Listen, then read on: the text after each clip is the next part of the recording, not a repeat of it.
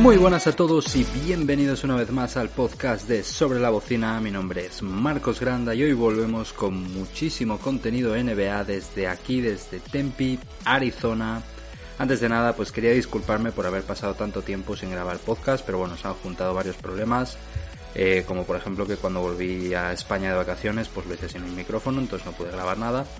Y además no terminaba de encontrar tampoco ni la inspiración ni temas suficientes para eh, hablar pues aquí delante del, del micrófono, ¿no? Pero bueno, por fin hoy tenemos mucho contenido y iba a grabar unos días antes, de hecho, el podcast porque ya me, me iba apeteciendo pues estar aquí delante del micrófono, pero me di cuenta de que hoy jueves 10 de febrero, cuando estoy grabando esto, vosotros lo escucharéis a partir del viernes, eh, cerraba el mercado de traspasos en la NBA, que es pues siempre una fecha muy, muy señalada dentro de los aficionados a la NBA, porque eh, suceden muchos cambios en todos los equipos. Y bueno, pues prefería ya esperar al jueves a que se produjeran todos los movimientos y ya a partir de ahí poder comentar todo lo que sucedió en el día de, hoy, ¿no? Y bueno, en los días anteriores incluso también hay algunos movimientos interesantes que también voy a hablar. Eh, así que bueno, la verdad que menos mal que, que decidí hacer esto porque eh, vaya mañana de jueves que hemos tenido, aquí ha, ha, sido todo por la mañana, en España ha sido por la, por la noche,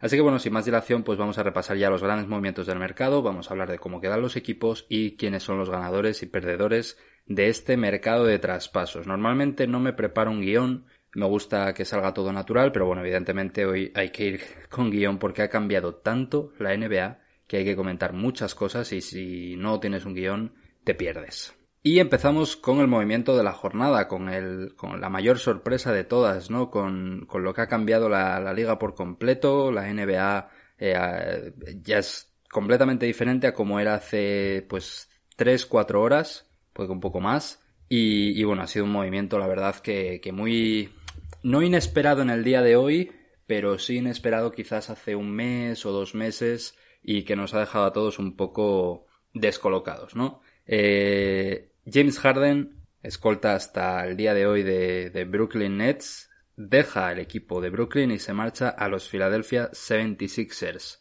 Eh, el traspaso completo queda de la siguiente manera. Philadelphia recibe a James Harden y Paul Millsap y Brooklyn recibe a Ben Simmons, Seth Curry, Andre Drummond y dos primeras rondas, la de 2022, que es la de este año, y la de 2027 protegida. ¿Qué quiere decir que está protegida? Lo explico rápidamente. Eh, todavía no, bueno, no, no salía el detalle de la protección, pero quiere decir que si esa ronda queda entre los X primeros puestos, eh, no la recibe finalmente Brooklyn, sino que se la queda Filadelfia. Algo que probablemente no suceda, porque Filadelfia va a quedar muy arriba. Normalmente pues se hace protección top 3 o protección top 10 pues bueno, top 10 igual no, pero top, protección top 5. Pues si sucede ese top 5, al final no se traspasa esa ronda de draft, sino que se la queda eh, el equipo que hizo el traspaso.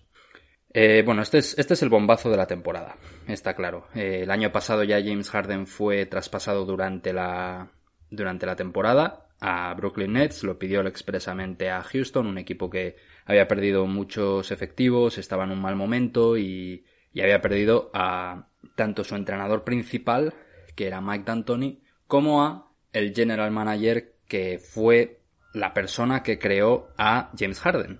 Eh, Daryl eh, fue pues el encargado de mm, convertir a James Harden en uno de los mejores jugadores de la NBA, porque recordemos que James Harden empieza en Oklahoma de la mano de Kevin Durant, de la mano de Russell Westbrook, de la mano de Serge Ibaka, y ni siquiera era titular, era sexto hombre mucha capacidad ofensiva, pero parecía que se iba a quedar en eso, ¿no? Un sexto hombre, un tío que entraba del banquillo, jugaba 20, 25, casi 30 minutos, se tiraba todos los tiros que podía, pero no entraba en la rotación de titular. Entonces, bueno, eh, va a Houston y pues Daryl Morey crea un, un, entorno alrededor de él con grandes tiradores que, que facilitan el juego de James Harden y se convirtió en un MVP se convirtió en máximo anotador de, la temporada, etcétera. Entonces, bueno, fue, fue quien creó a James Harden. ¿Qué pasa? Que Daryl Morey dejó Houston y se fue a Filadelfia, que es precisamente donde ha marchado ahora James Harden, y es una de las razones por las que Harden quería eh, marcharse a, a, Filadelfia. Aparte, pues se une a Joel Embiid, una de las estrellas del momento,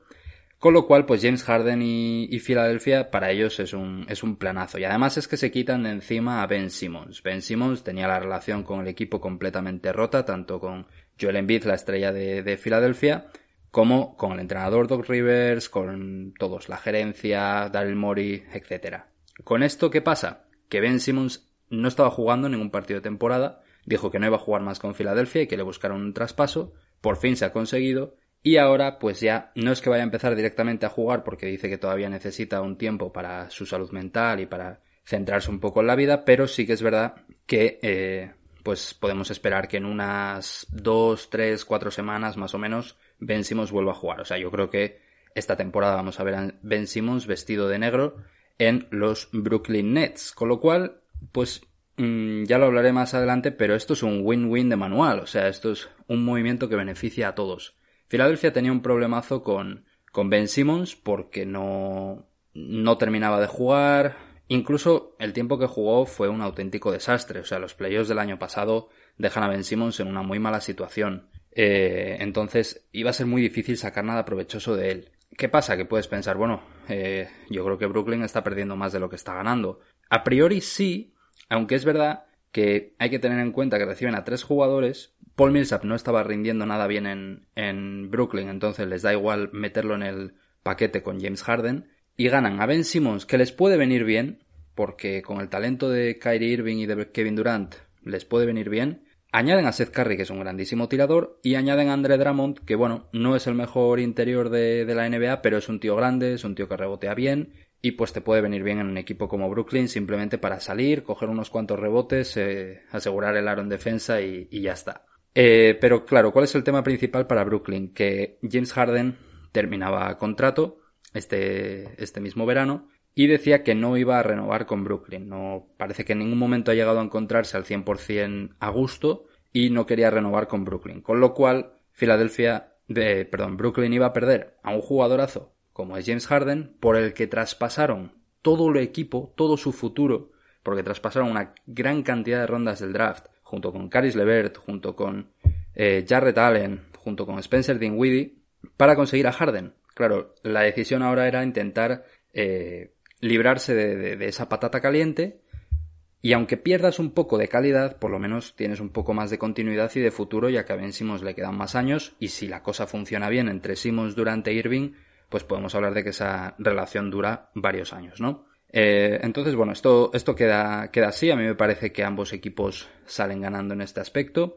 Filadelfia, además, se espera que pueda renovar a James Harden. Esos son los tweets que, que puso Adrian Wojnarowski, que es el gurú de, de, los traspasos NBA, junto con Shams Charania, que bueno, hoy hasta tuve mis notificaciones activadas de ellos porque tenía muchísimo que contar. Pero bueno, em, un gran traspaso para todos, yo creo, y, pues bueno, la NBA cambia completamente porque eh, el, tema está, mucha gente pues piensa que, que bueno, que Filadelfia que no da tanto miedo, que en realidad vi un tuit que decía que el que ganaba aquí era Milwaukee porque bueno, estos dos equipos se intercambiaban y entre que pues un equipo mientras que cada uno junta las piezas y las, las une bien, pues que les va a costar, etcétera. Pero la, la realidad es que yo, vamos, yo no creo que sea así. Filadelfia está ahora mismo quinta en el este, pero es que solo está a tres partidos del primer puesto, porque hay, hay mucha igualdad. Y eso lo han hecho solo con Joel Embiid, porque el resto han sido jugadores de rol. Y Tobias Harris, que es un buen anotador, que encima ahora se une, o Tobias Harris, es que nunca sé cómo, nunca sé si decir los nombres a la pronunciación inglesa y que la gente piense que soy un pijo, o a la pronunciación española y que piensen que soy un paleto. eh, pero bueno, principalmente con Joel Embiid están a tres partidos del primer puesto y es que ahora les unes a James Harden que es un jugadorazo. Entonces, claro, el plan para Filadelfia es increíble. Eh, esos tres partidos se recortan fácil y quizás no entran en el primer puesto, pero entre los tres primeros están y teniendo un factor cancha a favor en playoffs siempre es una buena noticia. Pasamos al, al siguiente al siguiente traspaso, uno también bastante grande que se produjo hoy. Eh, y que además pues involucra a jugadores que conocemos muy bien en España, ¿no? Y es el traspaso de Kristaps Porzingis que rompe su relación con Luka Doncic. La temporada pasada ya hubo mucha crisis entre Porzingis y Doncic, pero esta yo, la verdad, vi que se habían tranquilizado un poco las cosas. Parecía que seguían bastante, que, que había mejorado la relación entre ellos. Pero bueno, la realidad es que Porzingis en ningún momento ha llegado a producir lo que se suponía que iba a producir desde que está en Dallas. O sea, también es verdad que tuvo la lesión aquella en Nueva York y desde la lesión nunca volvió a ser igual, desde aquella lesión con los Knicks, pero es verdad que, que bueno, en cuanto al, a lo que aportó a Dallas, sobre todo el año pasado en playoff, fue muy malo y, y pues esa relación parecía haberse roto. Pero esta temporada las cosas iban un poco mejor, Dallas no iba mal y estaban un poco calladitos y parecía que la relación había mejorado. Sin embargo, pues hoy a, esta además se produjo a 30, 20-30 minutos del cierre de mercado. Fue, fue un movimiento un poco sorprendente. Entonces, Kristaps Porzingis se va a Washington Wizards. Eh, los Wizards, Wizards reciben una segunda ronda. Bueno, eh, las segundas rondas de draft son poco importantes bajo mi punto de vista. Y Dallas recibe a cambio a Spencer Dinwiddie y a Davis Bertans. Spencer Dinwiddie, que ya hablé, de él anteriormente porque fue uno de los involucrados en el traspaso de James Harden a Brooklyn el año pasado. Eh, pues bueno, es un jugador que no estaba encajando en Washington, ofensivamente es muy bueno. No llega a ese nivel de estrella, o sea, es un tío con muchos puntos en las manos, pero parece que es solo eso, que solo tiene los puntos y que no te da los partidos. Sin embargo, Dallas ya tiene a ese hombre que es Luka Doncic. Eh, es una escolta, entonces no necesita tanto balón como necesita Doncic. Eh, y bueno, pues puede ser un buen fit para Dallas. No lo sé, no estoy seguro. También reciben a Davis Bertans, que es un especialista tirador, aunque no ha tenido una buena temporada. Aquí, para mucha gente, el gran ganador son los Wizards, por llevarse a Porzingis, y Dallas no lo hace demasiado bien, porque además los, eh, los contratos de Dinwiddie y Bertans son un poco largos y si la cosa no te sale bien con ellos, en realidad te la estás jugando porque son traspasos a, pues, a, a un amplio margen, ¿no? A, largo recorrido. Eh, bueno, esto habrá que ver cómo, cómo funciona. Mm, a mí la sensación que me da es que pierde poderío interior Dallas. Eh, supongo que ahora jugará mucho más eh, Norman Powell y, y, tendrá pues bastante influencia, pero me parece que pierden un poco de Mm, amenaza interior y quizás yo me planteaba pues buscar algo en el mercado ahora de cortados, que eso es otra cosa de la que hablaré justo al final. Eh, pero bueno, este es, el, este es el traspaso, poco más ya que comentar. Ahora por Singis pues tiene la oportunidad de, destacar además en lo que queda de temporada en, en Washington, porque Bradley Bill no va a jugar. Y precisamente están los Wizards ahora jugando. Me estoy intentando verlo, pero la tele me está dando unos pocos problemas. Pero bueno, eh, Bradley Bill, que es la estrella de Washington, no está jugando, entonces Porzingis tiene unos meses para recuperar la confianza y hacer buenos números, junto a jugadores como por ejemplo Kyle Kuzma, que también está jugando bastante bien. Eh, en otro traspaso, precisamente que también involucra a Washington, precisamente el pivot que tenían titular, eh, por, el que va a, sustituir eh, Kristaps Porzingis, era Montresel Harrell, jugador que a mí me gusta mucho más de suplente que de, que de titular, eh, pero que bueno, que a pesar de tener un, una pequeña desventaja física, bueno, física no, de altura, con los interiores, porque es relativamente bajito, eh, tiene un, muy, un salto muy potente, tiene mucha fuerza y coge muchos rebotes en ataque, pues bueno, Harrell se va a Charlotte, que quizás es un equipo que precisamente la posición de pivot sí que tambalea un poco, ¿no? Y bueno, Washington recibe a H. Smith y Vernon Carey, estos son movimientos un poco más eh, secundarios, por así decirlo. Ish Smith ya ha jugado varias veces en Washington y se le ha dado medianamente bien. Pues bueno, verían ahí esa oportunidad y dijeron, pues venga, nos deshacemos de este pivot ahora que tenemos a Porzingis, o que vamos a asegurarnos a Porzingis. Y, y pues bueno, eh, recibimos ahí un par de jugadores que, que, nos completan el banquillo, ¿no? Para Charlotte, pues, pues bien, bien porque, porque el pivot titular es Mason Plumlee, que es el típico tío que también sí, eso es muy alto, muy físico, pero tiene una mano que es un ladrillo a la hora de tirar a canasta y bueno, pues ahora suman a, un pivot que es un pelín mejor en ese aspecto y por lo menos pues te puede dar algo eh, mejor de lo que te daba Plumlee, aunque sigue en el equipo Plumlee, entonces bueno, simplemente se van a coordinar en el puesto de interiores. Eh, un traspaso que es a cuatro bandas y que, que involucra además a uno de los nuestros, a Serge Ibaka. Eh, que Serge Ibaka, pues ya hacía tiempo que, que sonaba para ser traspasado y a partir de ahora peleará por el anillo de campeón en Milwaukee. Y es que Milwaukee Bucks es el reciente campeón y se une a ese, a ese equipo.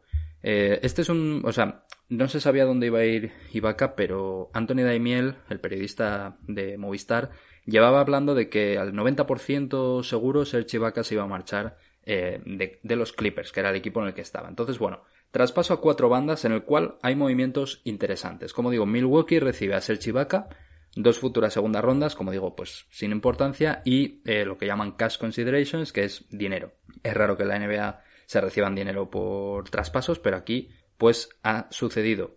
Eh, con esto Milwaukee pues libera, libera un poco de espacio, probablemente vaya en el mercado de, de cortados a por algún jugador así de, rol que le interese más de los, de los que eh, dio y recibe pues a un interior, un Serge Ibaka que junto a Antetokounmpo y Bobby Portis pues van a ser los principales interiores del equipo. Así que yo creo que a Milwaukee le sale muy bien este traspaso, sinceramente. Entonces, ¿quién más está involucrado? Sacramento Kings, que recibe a Dante DiVincenzo, precisamente escolta de los Milwaukee Bucks, Josh Jackson y Trey Lyles. Detroit Pistons recibe a Marvin Bagley III, que es el jugador de Sacramento Kings, y los Clippers reciben a Rodney Hood y a Sammy Ojeleye, que eran jugadores de Milwaukee.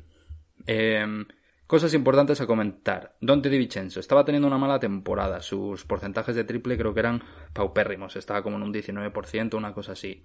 Es un jugador todavía muy válido, buen defensor, a mí me gusta lo que he visto de él, pero tenía un problema y es que también era otro jugador que terminaba el contrato y creo que no le importaba renovar por Milwaukee, pero pedía un pastizal y claro, los Bucks tienen a Antetokounmpo, tienen a Chris Middleton y tienen a eh, Drew Holiday que son los que te ocupan todo ese salario y no se pueden permitir Mm, pagarle la extensión a Dante Di Vincenzo. En vez de dejarle marchar gratis, pues mira, reciben a Serge Ibaka, que también es verdad que va a terminar contrato, pero les va a ayudar más en el playoff de lo que les iba a ayudar Di Vincenzo. Y oye, si te sale una buena temporada con Ibaka, probablemente mm, quiera renovar y lo hará por el mínimo de veterano, porque ya tampoco Ibaka está para pedir eh, dinerales en la NBA, ¿no? Eh, luego, mm, bueno, Josh Jackson y Trey Lyles, pues nada, también traspasos secundarios. Josh Jackson parecía hace unos años que iba a ser decente, mm, se ha quedado en nada.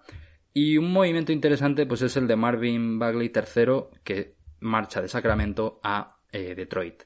Detroit no es un equipo bueno que vaya a pelear por playoff este año, aunque dicen que quieren pelear por ello el año que viene, hay que verlo. Pero bueno, eh, Marvin Bagley III fue la selección número 2 del draft, del draft en el que sale elegido Luka Doncic precisamente, y fue DeAndre Ayton en el 1 por Phoenix Suns, que está jugando bien, aunque tampoco a nivel número 1. Marvin Bagley, segunda elección de draft en Sacramento, que al, que al que hizo esa elección lo tienen crucificado, de hecho lo despidió Sacramento al poco, y luego salieron Luka Doncic y Trey Young más adelante. Son jugadores que ya han sido All-Star, de hecho van a repetir este año por segundo año consecutivo, creo, creo que segundo año, incluso tercero, puede que tercero, no estoy seguro ahora mismo.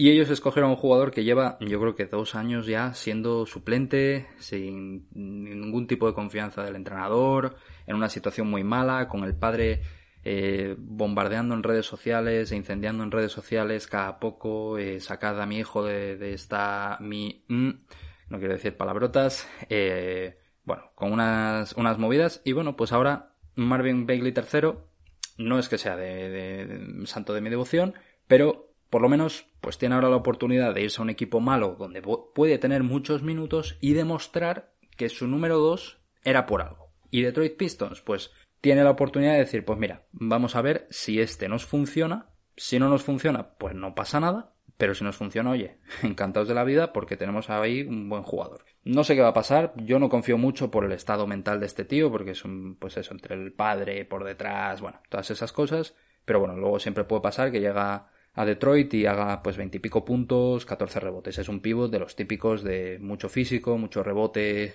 y que te puede meter puntos, ¿no? Y bueno, pues por último Clippers que recibe a jugadores ya así de banquillo, Rodney Hood, que me parece un jugador de banquillo muy válido, y Sami Ojeleye. Creo que Clippers ha movido bastante bien, luego ya lo comentaré, eh, ya no solo por esto, sino por algún otro. Así pues, bueno, movimientos del día de hoy, sobre todo un poco más destacables. Eh, pues bueno, mm, los Boston Celtics hacen algunos cambios, entre ellos pues traspasan a Josh Richardson y Romeo, Romeo Langford y su primer pick del draft del 2022 por Derrick White, jugador de San Antonio Spurs. Em, y bueno, pues este no está mal porque Josh Richardson tampoco es que estuviera haciéndolo genial en, en Boston. Con esto San Antonio, pues busca un poco de futuro, ¿no? Porque tiene una ronda de draft que no va a ser súper alta, pero tampoco va a ser demasiado baja en principio. Y, bueno, pues así consiguen un, un, jugador medianamente decente que es Derrick White, que les puede dar más de lo que le está dando Josh Richardson y Romeo Lanford. Además, también traspasaron a Dennis Schroeder y en Scanter Freedom a Houston a cambio de Daniel Tice. Eh, curioso que Dennis Schroeder y Daniel Tice son alemanes y se van a cruzar en este traspaso. Eh, importante decir aquí, pues bueno, no sé si, no sé qué, planes tiene Houston. A Enes Canter Freedom ya lo han, bueno, lo de Enes Canter Freedom, Freedom para los que saben un poco de inglés es libertad, se cambió el, nombre hace poco y se puso lo de Freedom de apellido. Eh, bueno, cosas de, de, esta gente, ¿no?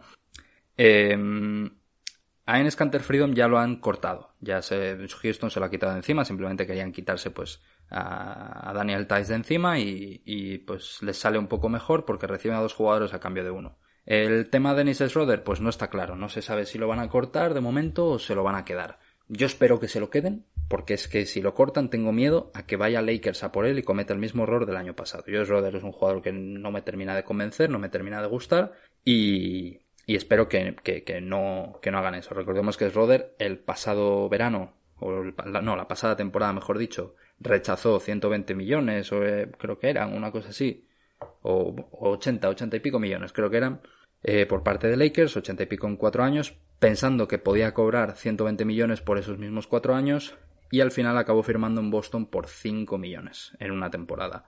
Entonces, bueno, ahora mismo se va a Houston, no se sabe exactamente qué va a pasar con él, pero bueno, mmm, cosas interesantes de Boston que también se quitó de encima a Ball Ball y a PJ Dozier que están lesionados. Eh, Phoenix Suns pues vuelve a, a sumar a Torrey Craig, que hicieron lo mismo el año pasado, en, durante la temporada lo traspasaron y jugó muy bien la segunda mitad y sobre todo eh, los playoffs y consiguen a otro base que es Aaron Holiday, bueno, movimientos normales, eh, lo único mm, el traspaso de Torrey Craig fue por Jalen Smith, que fue un número 10 del draft, que se supone que tendría que, rendir, pero es verdad que tampoco disfrutaba de muchísimos minutos. A mí no me parece mal. Escuché a gente criticar un poco esto, decir que era un traspaso un poco caro para Phoenix, pero bueno, para los minutos que tenía Jalen Smith, la verdad que yo prefiero a Torrey Craig. Eh, otras cosas así interesantes, y ya la última antes de los movimientos de días anteriores, pues fue mm, que los Toronto Raptors traspasaron a Goran Dragic por Zadeus Young a San Antonio. San Antonio se ha movido mucho, están en plena reconstrucción. Y pues bueno, eh, lo que va a hacer San Antonio con esto es cortar a Dragic, con lo cual mm, simplemente pues se libran de Zadeus Young para librarse de un contrato. A los Raptors le viene bien ese jugador porque todavía te puede aportar cosas. Y, pues así pues liberan un contrato ya para el año que viene, tener un poco más de espacio salarial y empezar con esa reconstrucción. Eh, por lo que parece Dragic, lo más seguro o, la mayor posibilidad es que si lo cortan, que eso va a pasar, firme por Dallas, ya que es esloveno al igual que Luka Doncic, pero bueno, hay varios equipos por detrás, e igual alguno acaba ofreciendo más dinero y Dragic prefiere a esos, no lo sé. Y ahora vamos con un poco así rápido los movimientos de días anteriores, eh, que también han tenido importancia. Solo voy dos días antes, no, me voy a meses anteriores ni nada. Pero bueno, eh, hay cosas todavía bastante, bastante interesantes de y, movidas de días anteriores, eh, empezando directamente por, por hace dos días, por el martes, y ayer también. Y, por ejemplo, pues eh, hay que fijarse o hay que poner la lupa en Portland, que literalmente tira la casa por la ventana. Eh, en el día del martes, Portland traspasó a CJ McCollum, Larry Nance Jr. y Tony Snell a los New Orleans Hornets. No, New Orleans Hornets no, New Orleans Pelicans, son Charlotte Hornets, perdón. Eh, a cambio recibieron a Josh Hart, Nikhil Alexander Walker, Thomas Satoransky y Didi Louzada, pero eh, luego hicieron otro traspaso. Lo primero, CJ McCollum, segunda estrella de Portland, jugador de mucho caché en la NBA, y lo traspasan en un, o sea, el principal, mm, la principal moneda de cambio para ellos era Josh Hart, que es un buen jugador, pero no es el nivel de CJ McCollum. Es, es por lo que nadie entiende lo que ha hecho Portland. O sea, Portland quiere una reconstrucción cuando Damian Lillard les lleva demandando eh, un equipo bueno de verdad mm, mucho tiempo. Entonces no sé yo si este es el movimiento más inteligente si quieres mantener a Damian Lillard en el futuro. Eh, pero como digo, pues luego mm, Josh Hart sí que se va a quedar en, en Portland, pero luego hicieron más movimientos. Hicieron un traspaso a tres bandas en el que Utah recibe a Alexander Walker y a Juan Hernán Gómez, otro de los nuestros que también se ha movido bastante este año. Eh, ese viene de San Antonio. Portland recibe el contrato de Joe Ingles que está lesionado y de Elijah Hughes y bueno, una ronda del draft que no tiene importancia y San Antonio recibe a Thomas Satoransky, otro de los que viajaba a Portland eh, en el traspaso anterior y otra segunda ronda del draft. Mm, para Utah, pues bien, porque al perder a Joe Ingles, sumar a Alexander Walker, sobre todo, y a Hernán Gómez, que bueno, no sabemos cuántos minutos tendrá, pero puede jugar algo, eh, les viene muy bien, pero es que por Portland no lo entiendo. Eh, Joe Ingles se rompió el, cruzado, no va a volver en toda la temporada y termina contrato. O sea, es, literalmente tragarte el contrato de un tío que no va a jugar contigo porque lo más normal es que Joe Ingles no llega a disputar ni un solo minuto en, en Portland. Yo creo que es rendirte, tirar una temporada en la que Damian Lillard de momento está lesionado, cuando vuelva podría haber hecho algo. No, no termino de entender el porqué de estos movimientos. Por lo que sí que vi, pues CJ McCollum mm, sí que cuando se habló de que se traspasara pidió él expresamente que lo traspasaran a Nueva Orleans. Pero bueno, son unos movimientos un poco raros. Eh, Portland, además, el, el general manager, la persona encargada de hacer todos estos movimientos, no es ni siquiera mm, el titular, sino que el, normal, o el titular, por así decirlo, lo habían despedido hace poco, entonces este estaba de funciones de interino y, y, hacer tantos movimientos siendo un interino cuando puede llegar otra persona dentro de poco y, cambiarlo todo otra vez, no sé, no, no le veo mucho sentido a lo que ha hecho Portland, la verdad. Yo tengo un compañero de clase que es de, que es de Portland y el otro día estábamos en clase cuando recibimos la noticia eh, y la cara que puso fue de hundimiento total, o sea, una depresión de, de caballo, ¿no? Entonces, es, es complicado de entender. Y además, el día anterior, el lunes, también se deshicieron de dos jugadores de complemento muy buenos, como eran Norman Powell y Robert Covington, que los enviaron a Clippers, un, equipo que, como digo, se ha movido muy bien, para recibir a Eric Bledsoe, Justice Winslow y Keon Johnson. Keon Johnson no lo conozco, pero Eric Bledsoe y Justice Winslow son los típicos jugadores que te vienen mal. Sobre todo Eric Bledsoe, que es eh, jugador que ha marchado, de, cada sitio que ha marchado, ese sitio ha triunfado. Marchó de Phoenix diciendo sacadme de aquí, esto es una otra, otra, mm, eh, no sé qué tal. Tardaron un par de años, pero al poco de marchar ya Phoenix empezó a remontar. Eh, fichó por Milwaukee y en Milwaukee los playoffs hizo un desastre.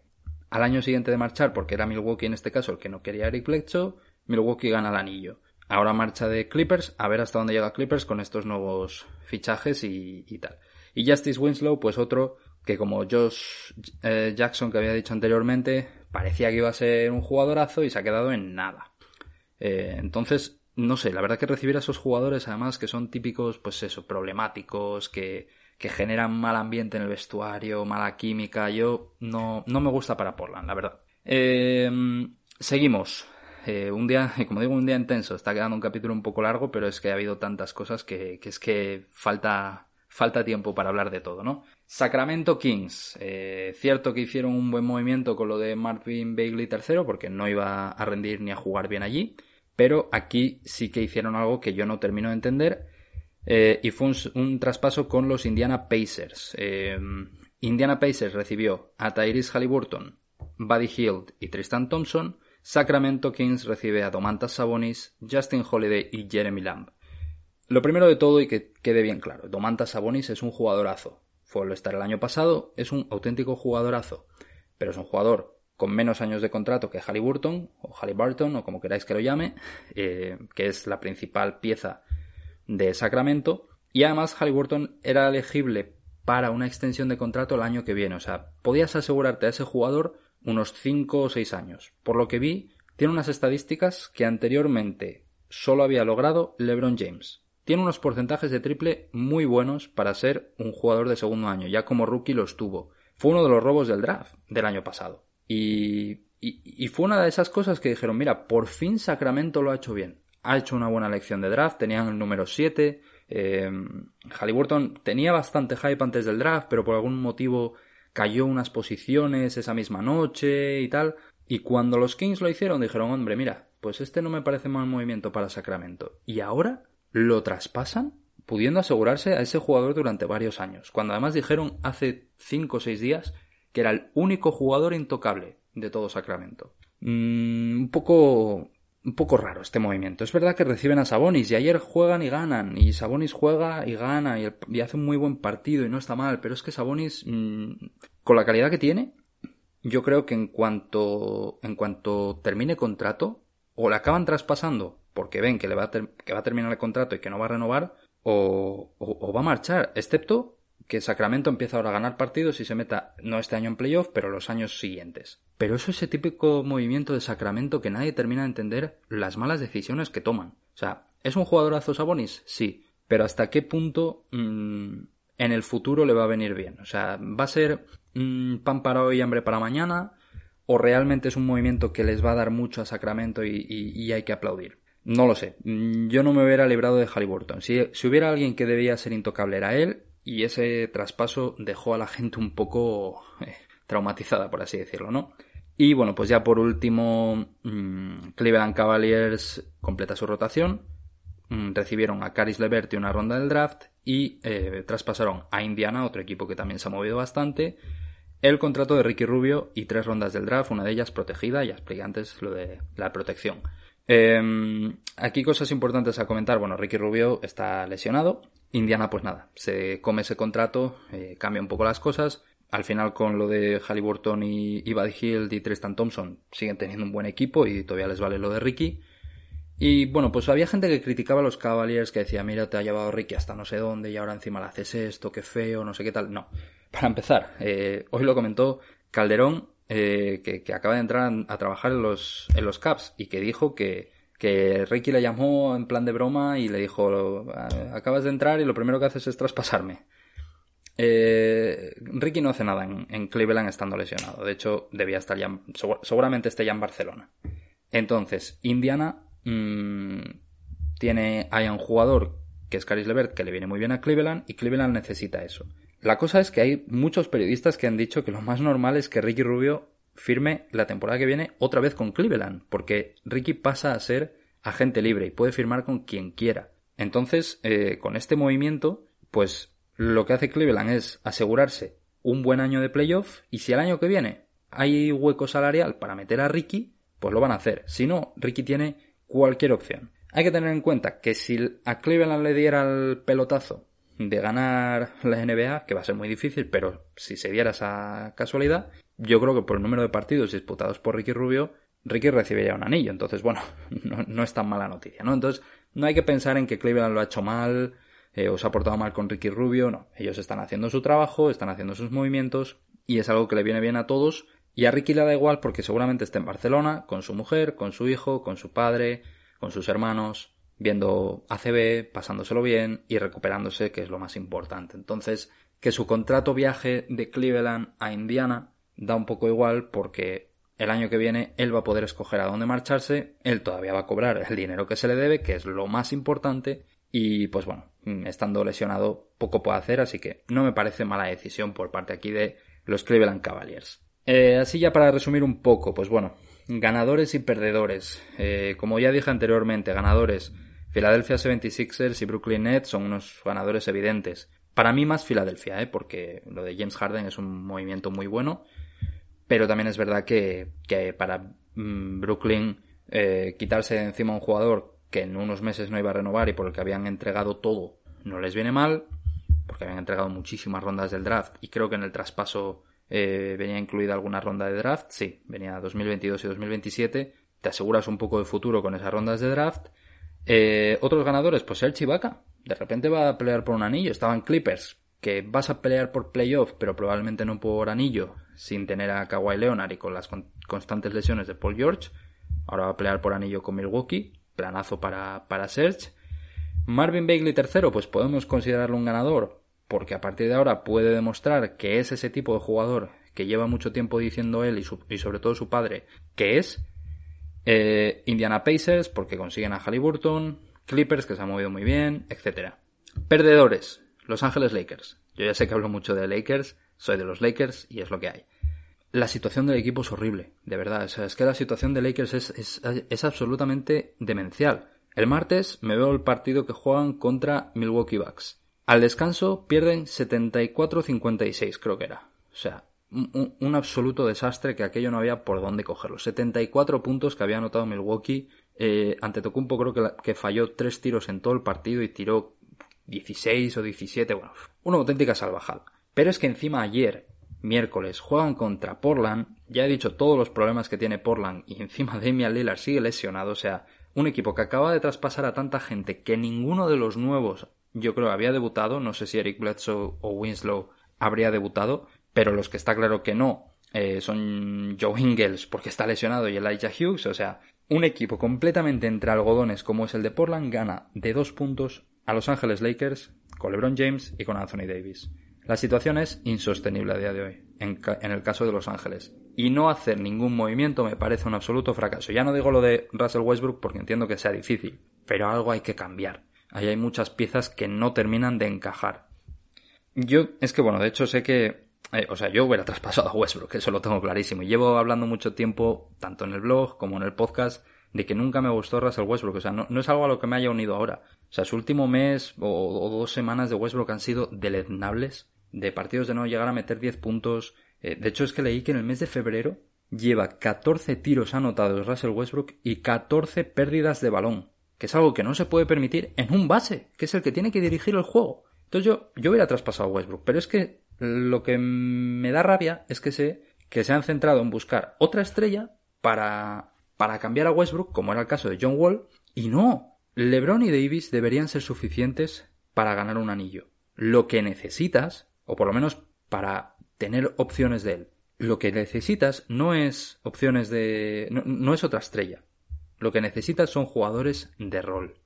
Jugadores tiradores que te vayan a mejorar el equipo. Entonces, yo lo que haría ahora en verano con Westbrook sería mandarlo a donde sea y en vez de traerte una estrella, traerte tres, cuatro jugadores que sean buenos tiradores, que sean buenos defensores, porque el tema defensivo este año está siendo un auténtico desastre, y ya está, no obsesionarse con tener un equipo de tres estrellas, y prácticamente todos los equipos a día de hoy son dos estrellas y el resto complementos. Entonces yo es lo que, yo es lo que buscaría de verdad. Y, y sobre todo es que lo, bueno, es que lo llevo diciendo lo de Westbrook mucho tiempo. Un equipo con poco tiro exterior, y sobre todo cuyas estrellas tienen muy poco tiro exterior, como son LeBron y Davis, no puede traerse a un base, al al probablemente peor base tirador de toda la liga que es Russell Westbrook. O sea, es que podéis buscar los vídeos en YouTube. La pena del podcast es que no se pueda.